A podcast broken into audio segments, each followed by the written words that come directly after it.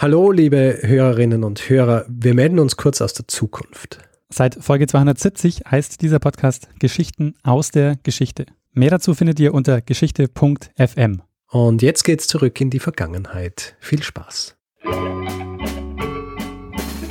Lernen ein bisschen Geschichte. Lernen ein bisschen Geschichte, dann werden Sie sehen, Herr Reporter, wie das sich damals entwickelt hat. Wie das sich damals entwickelt hat. Hallo und herzlich willkommen bei Zeitsprung Geschichten aus der Geschichte. Mein Name ist Richard. Und ich bin Daniel. Ja, die letzten beiden Folgen, ja, Daniel, habe ich bestritten. Richtig. Und äh, jetzt wird es Zeit, dass wieder mal was von dir kommt. Das stimmt Wie schaut's aus? Und, äh, es schaut gut aus. Es kommt äh, diesmal was von mir. Mm, sehr gut. Ich habe mir mm, für den Einstieg diesmal was Besonderes überlegt. Okay. Ich möchte nämlich diesmal mit einer Quizfrage einsteigen. Sehr gut. Und Meine ich liebsten wei- Fragen. Ich weiß nicht, ob du weißt, was zu tun ist, wenn du diese Melodie hörst.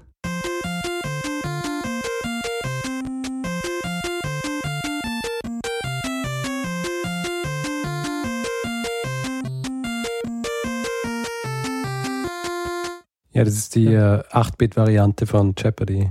Richtig, von Jeopardy. Und äh, für alle, die Jeopardy nicht kennen, was muss man bei Jeopardy machen? Äh, man muss die Frage stellen zur Antwort. Richtig. Und die Antwort, Richard, lautet Mhm. das sicherste Kernkraftwerk der Welt. Ähm, Tschernobyl. Äh, was ist Tschernobyl? Äh, wie kommst du auf Tschernobyl? Äh, Weil es meistens so ist, dass die Sachen, die katastrophal nicht die sichersten Dinge sind, meistens als die sichersten bezeichnet werden, so wie die Titanic zum Beispiel. Ach so, du meinst, das wäre so eine, so eine. Ja, Äh, ich habe gedacht, das ist eine Fangfrage. Na, na, es ist keine. Also es, Okay. es geht um wirklich um ein Kernkraftwerk, ähm, das gebaut wurde, das allerdings das sicherste Kernkraftwerk der Welt ist oder eigentlich war, muss man sagen. Hm, warte, ähm, ich, ich, ich kenne nicht so viel beim Namen, aber ist es in den USA? nee, Ist es in Frankreich? das liegt so auf der Hand, Richard. Ist es in Österreich? Ja, sicher. Ist es Zwentendorf? Richtig, es ist Zwentendorf. Sehr gut. Es geht heute um das Kernkraftwerk Zwentendorf und Sehr die. Debatten rund um den Bau des Kernkraftwerks. Ah, sehr schön. Ähm, diesmal eine Geschichte, ja, die du ja eigentlich besser kennst als ich. Ja, ich glaube gar nicht. Äh, Ich habe es ja nie recherchiert. Also ich, ich kenne halt so die äh, Dinge rundherum und die Debatten und quasi, was es quasi hervorgebracht hat, so diese äh, starke grüne Bewegung und so weiter. So, ähm, jetzt nach der Quizfrage die nächste Frage. Wie viele Kernkraftwerke hat Österreich bzw. sind in Österreich in Betrieb, Richard? In Österreich ist kein einziges Kernkraftwerk aktiv. Richtig.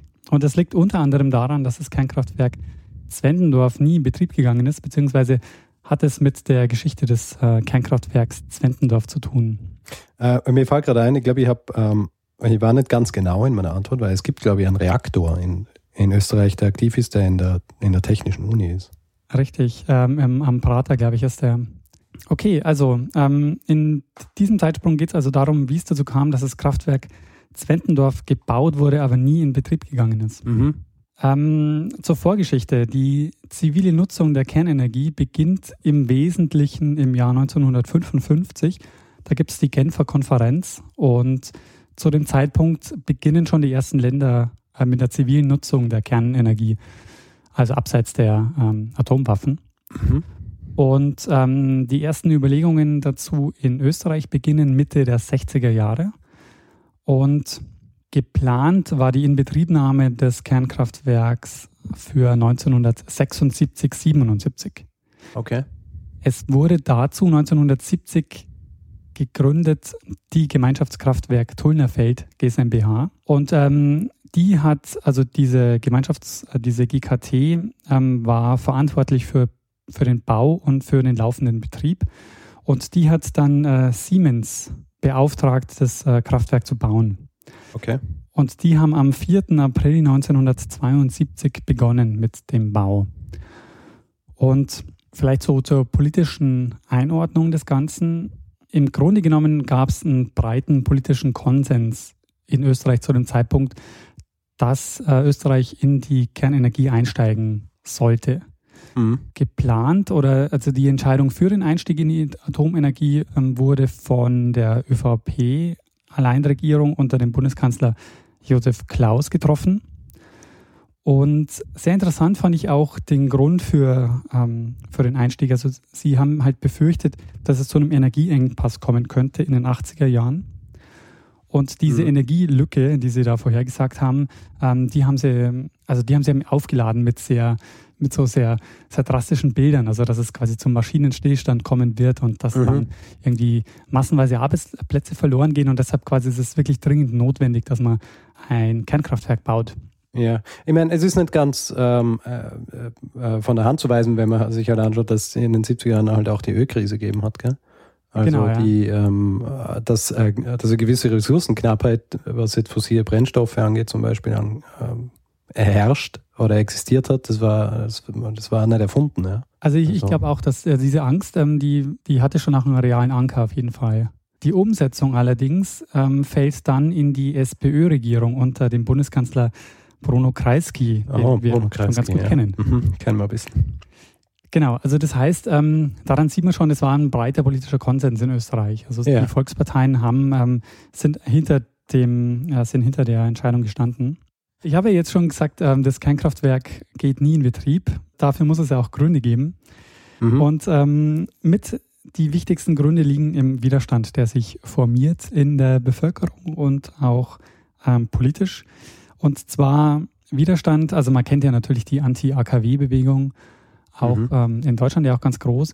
Und ähm, man kann sagen, so in den, ab Ende der 1960er Jahre formieren sich dann langsam Bürgerinitiativen gegen die Verwendung von Kernenergie. Mhm. Und das lässt sich so im, eigentlich im ganzen deutschsprachigen Raum beobachten zu dem Zeitpunkt. Ja. Die ersten Proteste in Österreich fanden in Vorarlberg statt. Ah ja. Äh, überrascht mich, weil die Vorarlberger sind, ohne jetzt jemandem auf die Füße treten zu wollen, aber ich glaube, das sind nicht so die, ähm, die protestierfreudigsten Österreicher. Aber kannst du dir vorstellen, gegen was sie protestiert haben? Äh, wahrscheinlich irgendwelche Transporte, die durchgegangen sind. Nee, ähm, die Schweizer Regierung wollte ein Kernkraftwerk in Rüti bauen. Ah. Ähm, das war geplant, ist aber nie umgesetzt und gebaut worden. Und äh, das sind die ersten österreichischen Proteste gegen Atomenergie. Für alle, die Zwentendorf nicht kennen, und das sind wahrscheinlich die meisten, die hier zuhören, äh, Zwentendorf liegt an der Donau, circa 40 Kilometer Luftlinie von Wien entfernt.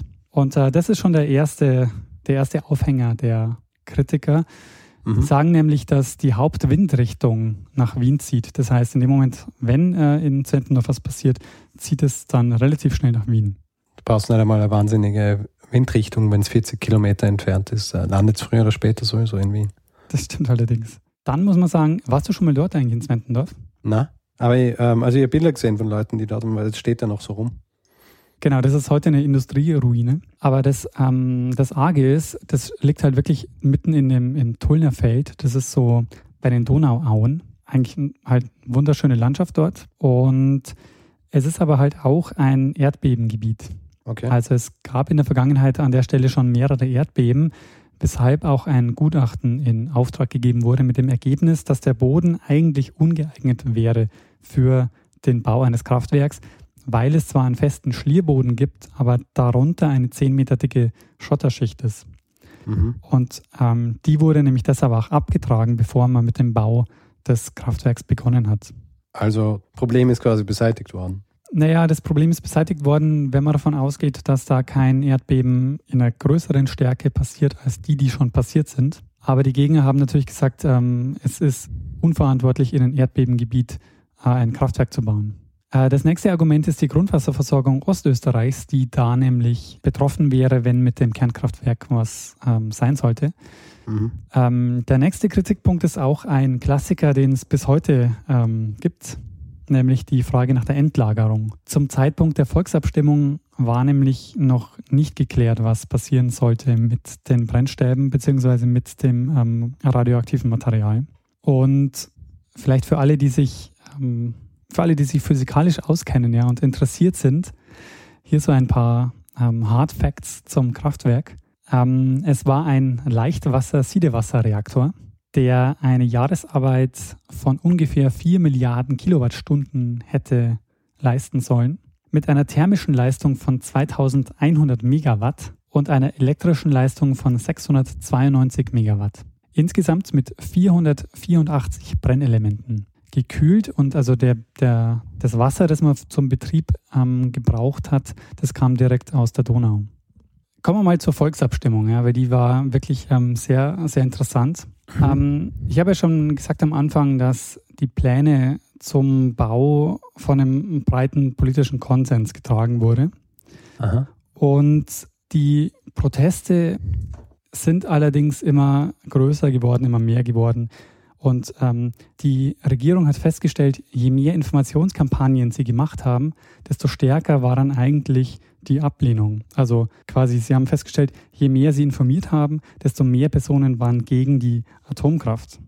Und wir hören mal ein kurzes Audioschnipsel, wo sich, ähm, wo Atomkraftgegner Kreisky zur Rede stellen. Und ähm, da muss man darauf achten, wie Kreisky mit äh, diesen Leuten umgeht. Okay. In aller deren Namen fordern wir Sie auf, hinauszukommen und persönlich vor den Demonstranten zu unseren Forderungen Stellung zu nehmen, wie es die Pflicht eines Volksvertreters ist. Ich habe diese Absicht nicht und ich werde mich einem solchen Druck nicht beugen. Das sind die Methoden, die angewendet werden von terroristischen Gruppen. Dem beuge ich mich nicht. Und Sie, gnädige Frau, gehören mit zu den Missbrauchten, die hier sich mit Leuten zusammentun, die für etwas ganz anderes demonstrieren, als das, was sie vorgeben Herr Bundeskanzler, wir müssen uns ganz energisch dagegen verwahren, dass wir mit Terroristen in einem Atemzug genannt werden. Ich habe es nicht notwendig, mich von ein paar Lausbuben so behandeln zu lassen. So, also Kreisky hat es nicht notwendig, ja, sich von ein paar Lausbuben so behandeln zu lassen. Ah, der Kreisky. Sehr schön. Ähm, ja, das zeigt halt ganz gut auch, wie die Debatten abgelaufen sind.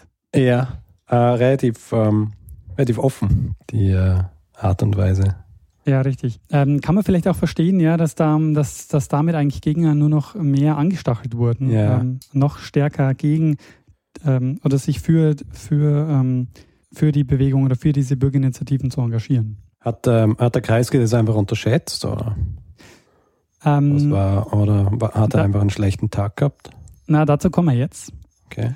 Und zwar ist es so, dadurch, dass die Proteste immer stärker geworden sind, ähm, hat sich Kreisky überlegt, dass er den, den Betrieb oder die Inbetriebnahme des Kraftwerks über eine Volksabstimmung, äh, dass er quasi eine Volksabstimmung machen lässt über die, über die Inbetriebnahme des, ähm, des Kraftwerks. Eine Volksabstimmung und zwar war es die erste Volksabstimmung der Zweiten Republik und ich meine, man sieht jetzt an dieser Volksabstimmung, dass Volksabstimmungen einfach nie frei sind von tagespolitischen Ereignissen. Ja? Also es geht nicht, es geht bei solchen Entscheidungen nie nur um die Sachfrage. Was aber natürlich notwendig wäre, weil man hier eine Entscheidung für die Zukunft trifft. Also mhm. wenn dieses Ding einmal in Betrieb geht, dann geht es einfach für die nächsten Jahrzehnte in Betrieb. Und ähm, diese, diese einzelne Entscheidung quasi, die sollte und im, im Idealfall sollte halt nicht an tagespolitischen irgendwie Debatten irgendwie gekoppelt sein. Ja. Genau das macht aber Kreisky, weil er sich seiner Sache zu sicher ist. Denn die Umfragen deuten darauf hin, dass eigentlich äh, die Befürworter klar dominieren. Okay. Und Kreisky benutzt dann diese Debatte und politisiert sie, indem er sagt, dass und das ist passiert nämlich ungefähr drei Wochen vor der Volksabstimmung, verknüpft er die, den Ausgang der Volksabstimmung mit seiner Zukunft als Regierungschef und okay. stellt quasi damit die Vertrauensfrage. Und ähm, da habe ich auch noch mal ein kurzes Audioschnipsel. Und wir sind zu dem Entschluss gekommen, dieses Werk steht, es hat Milliarden gekostet, es darf nicht verrotten. Also, das äh, Werk hat Milliarden gekostet und es darf nicht verrotten. Und Kreisky knüpft das Ganze halt ähm, an seine politische Zukunft. Muss man dazu sagen, dass es Milliarden Schilling sind, gell? nicht Euro. Ähm, Spoiler, es sind so viele Milliarden Schilling, dass wir damit auch langsam in den Milliarden-Euro-Bereich kommen. Oh, echt? Ja, es waren 14 Milliarden Schilling. Also fast eine Milliarde Euro. Genau. Ähm, was glaubst du, ist jetzt passiert, nachdem Kreisky sagt, äh, er knüpft diese Entscheidung an seine Zukunft als Regierungschef? Äh, ich weiß nicht. Was, ähm, was, was, glaubst du, was, was denkt jetzt ein ÖVP-Wähler? Ach so, ja. ÖVP-Wähler, natürlich. ÖVP-Wähler denkt sich jetzt, hm, da werde ich wohl ähm, gegen dieses Zwentendorf abstimmen, weil dann äh, wäre den Kreisky los. Genau, richtig. Die Opposition sieht da halt jetzt plötzlich die Riesenchance, ähm, den Kreisky loszuwerden. Ja. Also es gibt dann einfach einen massiven Rückgang an Ja-Stimmen ab September und äh, die, die Nein-Stimmen, also laut Meinungsforschungsinstituten, nehmen äh, zu dem Zeitpunkt schon massiv zu. Und jetzt kommt es noch zu einem Problem, denn bei einer Volksabstimmung, so ist es in der Verfassung geregelt, darf eigentlich nur über ein Gesetz abgestimmt werden. Aber die Inbetriebnahme eines Kernkraftwerks ist jetzt kein, kein Gesetz. Ja. Deshalb hat man sich einen juristischen Kniff ausgedacht. Okay. Denn man hat ein Gesetz geschaffen über die Inbetriebnahme des Kernkraftwerks. Und äh, dieses Gesetz hat man dann zur Abstimmung äh, Okay. gestellt. Die Volksabstimmung fand am 5. November 1978 statt.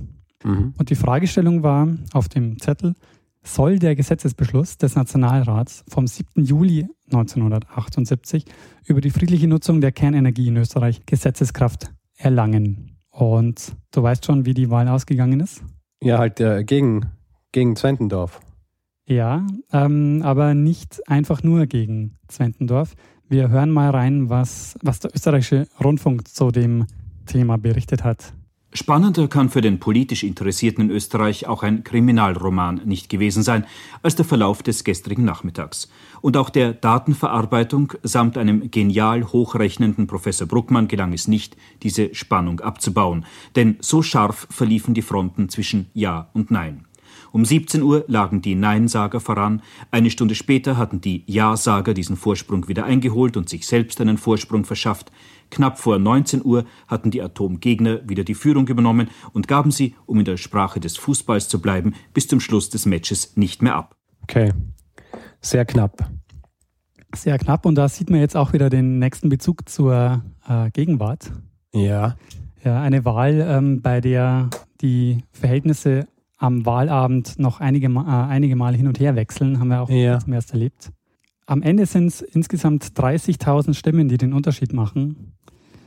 Es gab 1.576.709 Ja-Stimmen und Okay. 1.606.777 Nein-Stimmen. Also am Ende sind es 59 49,5 zu 50,5 Prozent. Damit ist das Kernkraftwerk erstmal verhindert. Erstmal, sagst du? Es ist erstmal verhindert, denn man hat ja nur ein Gesetz abgestimmt über die Inbetriebnahme. Das, die Gesetzeslage war allerdings so, dass wenn die Eigentümer des Kernkraftwerks alle Auflagen und Bedingungen erfüllt hätten, dann hätten sie es trotzdem in Betrieb nehmen dürfen. Dann hätten sie nämlich die Betriebsbewilligung bekommen. Und deshalb haben die Parteien nochmal nachlegen müssen und haben im Dezember 1978 das sogenannte Atomsperrgesetz durch das Parlament gebracht. Das war ein ähm, Antrag gemeinsam von SPÖ, ÖVP und FPÖ. Und die haben äh, eine Erklärung formuliert, dass es also, dass dieses Atomsperrgesetz nur nach einer neuerlichen Volksabstimmung aufgehoben werden darf. Also Kreisky hat, hat sich gedacht, eigentlich würde er gern äh, das Kernkraftwerk noch in Betrieb nehmen und die Hoffnung war eigentlich auch, dass die Stimmung noch kippen wird. Und deshalb haben sie es auch ähm, zunächst mal noch stehen lassen und haben das quasi nur eingemottet und haben also ähm, gedacht, das wird in einigen Monaten dann schon noch passieren. Es gab dann einige Ideen zur Nachnutzung. Also es gab zum Beispiel die Idee, ein Kohlekraftwerk daraus zu machen. Das ist dann erstmal nicht passiert, ähm, was zu teuer war. Schlussendlich hat man es verwendet als Ersatzteillager und äh, für andere Kernkraftwerke und als Schulungsort für Kernkraftwerke. Denn es gab noch ähm, drei baugleiche Kraftwerke in äh, Brunsbüttel in Schleswig-Holstein, ISA 1 und ähm, Philipsburg 1, also drei deutsche ähm, Kernkraftwerke, die waren baugleich. Die wurden alle drei äh, übrigens 2011 stillgelegt. Okay. Vielleicht zum Abschluss noch, weil es ähm, relativ wichtig ist, aber jetzt in der Geschichte, so wie ich sie erzählt habe, relativ äh, kurz kam. Die Bürgerinitiativen und die Gruppierungen, die ähm, gegen die Kernenergie eingetreten waren, die bilden am Ende dieser, dieser Zeit eine politische Bewegung. Und zwar entstehen daraus mehr oder weniger die Grünen. Also die, die Geschichte der Grünen ist ähm, sehr stark verbunden mit der Geschichte der Bürgerinitiativen und eben der Proteste um Zwentendorf. Ja. Und deshalb ist auch 1986 auch so äh, ein entscheidendes Wendejahr. Denn ähm, Zwentendorf ist nach Tschernobyl endgültig ähm, beendet. Also die Debatten darüber, dass es eventuell mal Atomenergie in Österreich geben äh, könnte. Ja. Und die Grünen ziehen in den Nationalrat. 1986. Und deshalb ist das quasi so ähm, ja, das, das, das Wendejahr letztendlich oder der, yeah. der Abschluss dieser, dieser Geschichte ein bisschen. Und ja. seitdem haben sich die Grünen ja auch etabliert und äh, sind ja aus dem politischen Parteienspektrum in Österreich nicht mehr wegzudenken. Das stimmt. Und also die Grünen leben ja von, von äh, also quasi sind mehr oder weniger ins Leben gerufen worden über die Zwentendorf-Geschichte und haben sich dann natürlich auch weiter profiliert später dann quasi neue Bälle über die äh, ganze Gentechnik-Debatte. Das heißt, das ist ja noch immer was, was ich auf die Fahnen schreiben und was äh, auch ständig ähm, ständig so mitschwingt, ja, gegen das Gen, so wie, wie man gegen das Atom ist. So, so ist es auch in der, in der Diktion der, der Grünen. Das ist gut, dass du das ansprichst, weil das ist nämlich, finde ich, einer der wichtigsten Punkte in dieser Geschichte, dass diese Gegnerschaft zur Atomenergie letztendlich dazu führt, dass Österreich daraus ähm, auch so ein Stück weit ein neues Selbstverständnis entwickelt. Also dieses Land der Berge, die, ähm, die irgendwie in Einklang mit der Natur leben, ist, yeah. ist, ist viel stärker jetzt auch verankert in, in der äh, österreichischen Identität seither. Ja, nee. also und ich glaube daher, äh, also ich glaube so das Verbot der Gentechnik, ja, das ist natürlich viel einfacher durchgegangen als über als als jetzt diese diese Zwentendorf-Geschichte, ja weil eben schon dieses, auch so dieses Verständnis da war, dass es die Möglichkeit gibt. Also, ja, ähm. Ähm, ganz zum Schluss, Richard, noch müssen wir jetzt klären, was mit unserem Freund passiert. Ah, mit dem Kreisky. Mit dem Kreisky. Ja, der Kreisky, der hat gesagt, ja, wenn das. Äh, ich habe ja gesagt, ja. er hat diese Abstimmung genutzt, ähm, mhm. um sie quasi mit seinem eigenen politischen Schicksal zu verbinden. Mhm. Und wie du ja weißt, ist Kreisky anschließend immer noch Kanzler gewesen. Mhm. Hat er da etwa äh, äh, geschummelt? Ja, das Interessante ist bei Kreisky, dass diese Niederlage bei der Volksabstimmung letztendlich von ihm nur eine Drohkulisse war und er aus dieser Krise innerparteilich noch stärker hervorgegangen ist. Bei der Nationalratswahl ein Jahr später, 1979, hat er dann ja. seinen überragenden Sieg gefeiert. Also Aha. da hat er dann 51 Prozent der der Stimmen ähm, bekommen und hat die nächste Alleinregierung äh, geführt und hat also sein bestes Wahlergebnis überhaupt eingefahren. Interessant. Und solche Versprechen nicht zu halten, das, äh, das hat noch ganz wenigen Politikern geschadet eigentlich. Offensichtlich, ja. Also das, äh, das zieht sich hier durch die äh, Geschichte auch der österreichischen Politik. Die Wählerin und der Wähler hat ein kurzes Gedächtnis. Deswegen ja, wundert es mich nicht so sehr, weil er abgesehen davon äh, war er sehr beliebt, ja. Ja. Ja, spannend. Ja, ähm, sehr spannend. Die Geschichte die, des äh, Kernkraftwerks Zwentendorf. Habe ich, hab ich, hab ich so genau nicht gekannt. Und es hat einen Bayer gebraucht, der mir die Geschichte von Zwentendorf erklärt, ja. Einen Bayern in Hamburg Aber, übrigens. Einen Bayern in, in, Hamburg, ja. Das ist äh, völkerverbindend, Zwentendorf. Schon, muss ich ja. sagen. Ja, sehr schön. Ähm, freut mich, dass ich diese, diese schmähliche Wissenslücke jetzt auch gefüllt, als gefüllt betrachten kann. Und ähm, ja. Lassen wir es gut sein für die Woche.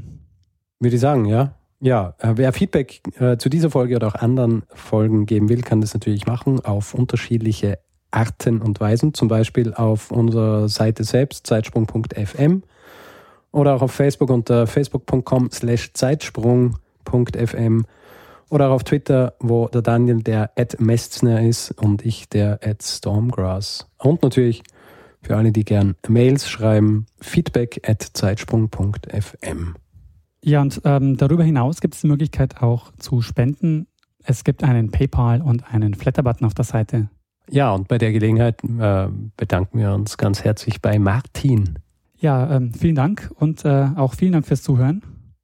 Ja, dann bleibt uns nicht mehr viel äh, zu sagen, als äh, das Wort an einen Mann zu übergeben, der ja allen bekannt ist und der heute eh schon öfter ähm, dran war. Mhm, nämlich äh, Bruno Kreisky. Lernen ein bisschen Geschichte. Lernen ein bisschen Geschichte, dann werden Sie sehen, Herr Reporter, wie das sich damals entwickelt hat. Wie das sich damals entwickelt hat.